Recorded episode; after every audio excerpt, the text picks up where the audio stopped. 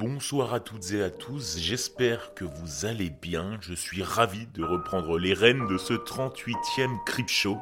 Crip Show dans lequel vous aurez l'auguste plaisir d'écouter un témoignage paranormal d'un de mes auditeurs, Ignacio. Un témoignage réel appuyé par des preuves photographiques que j'ai reçues sur ma boîte mail. Il va être également question de paralysie du sommeil et de la critique d'un film que je suis allé voir au cinéma qui traite de Noël. Ça tombe bien, on est en plein dedans. Avant tout, et comme dans chaque début d'épisode, je tiens à remercier tous ceux qui me laissent des commentaires ou des notes sur Apple Podcast par exemple, mais sur toutes les plateformes d'écoute, ainsi que sur Instagram et Facebook dans les messages privés. Je profite de ces quelques minutes pour vous lire en début d'épisode et puis vous inviter vivement à lâcher vous aussi vos propres messages dans ma boîte mail dans le noir PDCST J'en reçois de plus en plus et je m'engage à toutes les faire passer. Et vous inquiétez pas, même si vous ne pensez pas être à la hauteur, vous m'envoyez une première version et on la revoit ensemble. Il n'y a pas de problème là-dessus. Bien au contraire, on s'améliore ensemble. Cette semaine, on a eu Alex, Alex qui nous écoute, euh, qui m'écoute plutôt. Voilà que je vous intègre dans la famille, dans son camion. Il avoue qu'il préférait les formats longs, et bien tant mieux, on a repris. Il souhaite de l'histoire, de l'actu, il adore ce que je fais et par contre, il me le reproche et je l'entends tout à fait, c'est pas la première fois que je le lis et j'essaye de m'améliorer, des soucis, d'erreurs de traduction des histoires et parfois des erreurs de concordance des temps ou quelques fautes de grammaire, j'avoue, j'en fais quelques-unes, je m'en excuse, j'essaye de faire de mon mieux, mais en tout cas je suis très ravi de lire ce témoignage et de t'accompagner lors de tes longues heures de route. Merci Alex. Merci également à Cindy Roy qui s'est abonnée sur mon Patreon, c'est hyper important pour moi. Merci également à Céline Vernel qui indique que je suis son podcast favori et qu'il l'attend avec impatience, qu'elle l'attend. Voilà, je me reprends en direct avec impatience chaque semaine. Continue, c'est vraiment génial et ben moi ça me fait plaisir de vous lire. Tout de suite l'histoire du soir qui est paranormale et qui est peut-être arrivée à certains d'entre vous pour ceux qui écoutent le podcast depuis longtemps, vous savez, j'aime beaucoup l'univers des paralysies du sommeil parce qu'il y a quelque chose de très paranormal là-dedans et d'assez inexplicable. Pourquoi des personnes voient les mêmes choses dans leurs cauchemars Pourquoi elles ressentent les mêmes sensations? Et pourquoi c'est toujours, toujours trop flippant? On va le voir ce soir tout de suite dans une histoire que je vous invite à écouter. Dans le noir, bien sûr, et confortablement installé. Bonsoir à tous ceux qui me liront. J'avais juste besoin de vider mon sac et de vous faire part de mon histoire, quitte à recueillir vos témoignages par la suite. À cette époque, j'avais 13 ou 14 ans. Tout ce que je relate ici s'est produit dans l'appartement où je vis encore aujourd'hui, avec mon père. J'occupais, à ce moment-là, la chambre que mon père occupe désormais. Mon frère vivait encore à la maison et dormait dans la chambre dans laquelle je suis actuellement. Tout ça pour planter un peu le décor de cette étrange affaire. Bref, entrons dans le vif du sujet. Un soir, alors que je m'endormais, je faisais une sorte de rêve très bizarre. En fait, c'était comme si je m'étais réveillé en pleine nuit, car il me semblait avoir ouvert les yeux, allongé dans mon lit. Je suis allongé, sur le côté, au beau milieu de la nuit, et j'aperçois, juste devant moi, une silhouette semble-t-il masculine. De cet homme, je ne vois que les jambes. Et je ne suis, étonnamment, ni surprise ni effrayé par cette apparition. Cependant, je reste allongé, dans la même position, et ne lève pas, à un seul instant, les yeux pour voir son visage, comme paralysé. J'arrive malgré tout à prendre mon téléphone, posé sur la table de nuit contre le lit, juste à côté de moi. Je ne sais pas trop pourquoi, mais j'enclenche l'appareil photo avec le flash. Seulement, sur l'appareil photo, on ne voit strictement rien. Derrière l'écran, pourtant, les jambes sont toujours bel et bien présentes. Mais sur l'écran, rien. On ne voit que l'armoire qui se trouve derrière la silhouette. Là, le blackout complet. Comme si je tombais dans les pommes. Je me réveille le lendemain matin avec un souvenir bien précis de cet étrange rêve que j'ai fait. Encore dans les vapes, je me dis que je vais prendre mon téléphone pour vérifier si ce n'était pas réel, au cas où. Ce n'est qu'en me saisissant du téléphone que je constate que le chargeur de celui-ci est totalement brisé. L'embout est en miettes. Il y a même des morceaux non loin de mon oreiller, comme s'il avait tout bonnement explosé. Dérouté, incapable de dire ce qu'il s'est passé pendant la nuit, car avant cela le chargeur était en parfait état, j'ouvre l'application appareil photo et n'y trouve strictement rien dans la galerie. Aucune photo n'a été prise cette nuit. Je me souviens en avoir parlé à mon père, comme pour me rassurer. Il n'a pas su quoi me répondre, et nous avons décidé d'oublier cette histoire. Seulement voilà. Quelques semaines, ou bien quelques mois après, il se passe quelque chose d'anormal. Je suis sur le point de m'endormir dans mon lit quand je commence à ressentir des espèces de tiraillements dans les jambes, comme si on était littéralement en train de me tirer hors des draps. À moitié endormi, je bouge les jambes comme si je chassais un insecte invisible et tente à nouveau de m'endormir.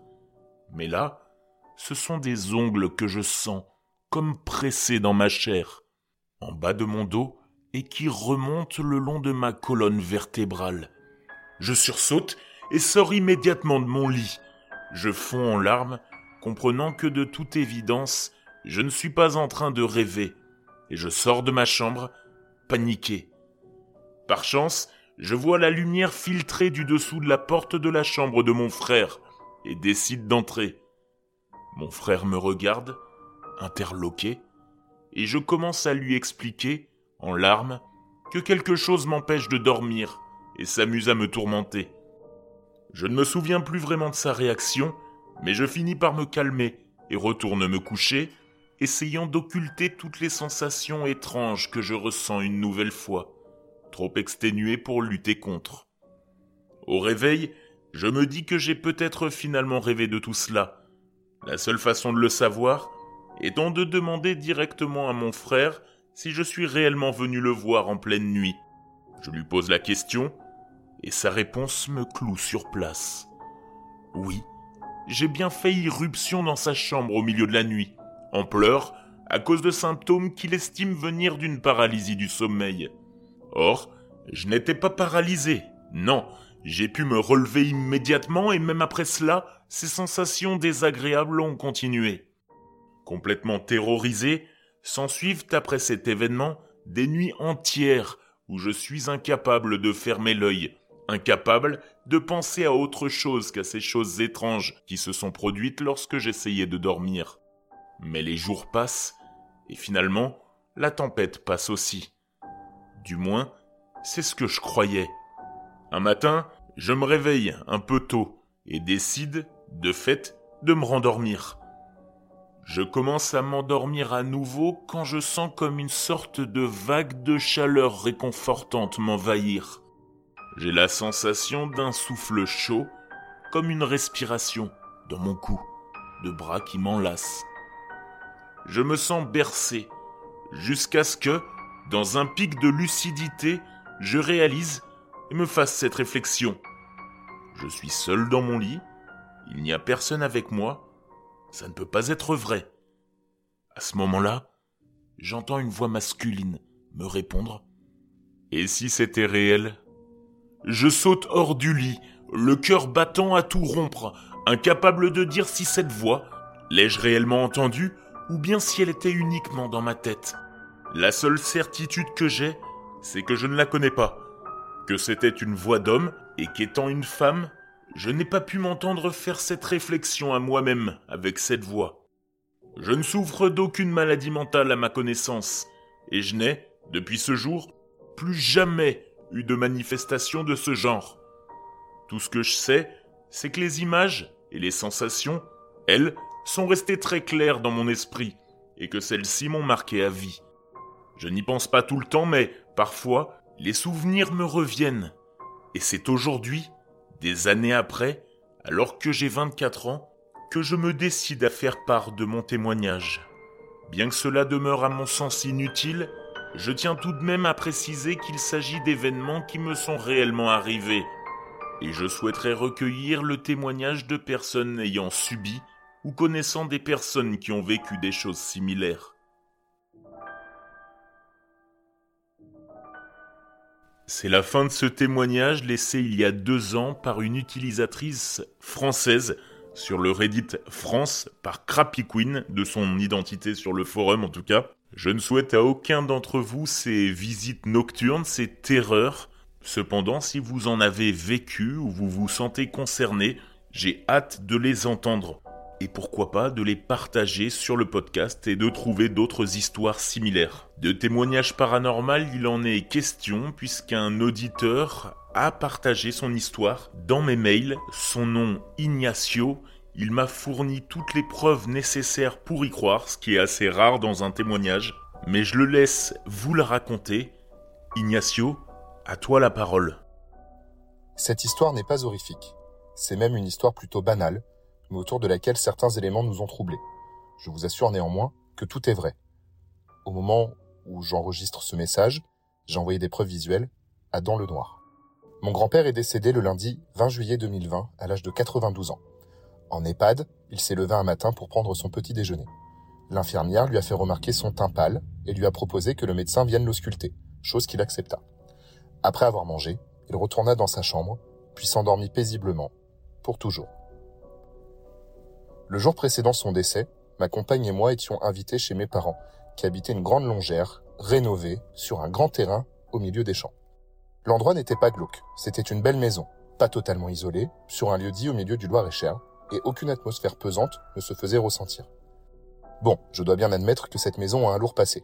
Dans les années 70, l'ancien propriétaire a été abattu par sa compagne d'une balle dans la tête, après que ce dernier est allé rendre visite à sa fille en pleine nuit. Je n'entre pas dans les détails, mais malheureusement, ce n'était pas pour lui raconter une histoire pour l'aider à s'endormir. La propriétaire, folle de rage, a donc rendu justice elle-même. Bref, je reviens aux événements liés à mon grand-père. Nous arrivâmes donc chez mes parents, un beau dimanche de juillet ensoleillé. Il faisait beau, la température était parfaite, et avons donc décidé de manger dehors, dans l'extension rénovée de la grange. En arrivant, je constate qu'un chien couleur sable rôde autour de la maison. La chienne de mes parents, un bosseron de 45 kilos, n'avait pas l'air d'impressionner ce corneau qui, malgré les cris et les grands gestes de mon père, ne démordait pas et restait à proximité de la maison. Nous nous sommes dit qu'il était perdu et que l'odeur de la chienne l'avait attiré, Sauf qu'un voisin, à une cinquantaine de mètres de là, avait aussi une chienne. Le corneau ne s'est jamais éloigné de notre propriété. Je fais un bond dans le temps. Nous sommes désormais en fin d'après-midi. Avec ma compagne, nous nous préparons pour rentrer car nous travaillons tous les deux le lendemain. Dans l'après-midi, j'ai posté une annonce sur le Facebook Pet Alert 41 qui sert à retrouver les animaux perdus. Nous rentrons chez nous avec ma compagne, faisons notre petite vie et allons nous coucher. À 6h43 du matin, plus d'une heure avant mon réveil, J'entends mon téléphone vibrer car quelqu'un m'appelle. Le numéro ne fait pas partie de mes contacts. Je décroche donc, méfiant et un peu vexé d'avoir été réveillé, et entends la voix d'un homme qui me dit ⁇ Je vous appelle pour l'annonce pour le chien !⁇ Mais quelle annonce lui répondis-je? Je ne vends pas de chien. Mais non, le chien perdu. Vous avez mis l'annonce sur Facebook. Et ma fille me l'a montré. C'est mon chien. Je lui explique que ce chien tourne autour de la maison de mes parents et que je transmets son numéro à mon père. Je prends le pari d'appeler mon père à 6h50 du matin, lui disant que j'ai eu le maître du corneau au téléphone et que je vais donc lui envoyer ses coordonnées. Mon père décroche, me répond qu'il est soulagé, car le chien est encore là, à rôder, à gratter autour de la maison, et il me dit que le chien hurle à la mort depuis quelques minutes. Nous raccrochons, je me prépare pour le travail, et sur la route je rappelle mon père pour lui prendre des nouvelles. Ce dernier me répond que le chien est parti de lui-même, et que son maître l'a retrouvé dans le bourg à 5 km de la maison. Content de cette nouvelle, nous raccrochons après s'être souhaité une bonne journée. Je commence ma journée de travail normalement. À 10h15, mon père m'écrit sur WhatsApp que mon grand-père est parti rejoindre sa dernière demeure. Triste de cette nouvelle, je parviens à quitter le travail plus tôt le soir et me rends chez mes parents pour que nous puissions pleurer ce départ ensemble. À peine arrivé, mon père me parle de ce chien, que sa présence était étrange. Et en effet, fait troublant, mon grand-père prenait son petit déjeuner vers 7 heures du matin à l'EHPAD. Le chien a hurlé à la mort de 6h30 à 7h30, puis est parti, sans revenir, sans raison particulière. Le maître du chien habitait le village dans lequel se situait l'EHPAD où logeait mon grand-père. Je ne crois pas aux esprits, au paranormal, mais je respecte toutes celles et ceux qui y croient. Mais force est de constater que ce chien était peut-être envoyé pour nous prévenir et nous préparer au décès du patriarche, chef de notre famille. Les jours passent, les obsèques arrivent.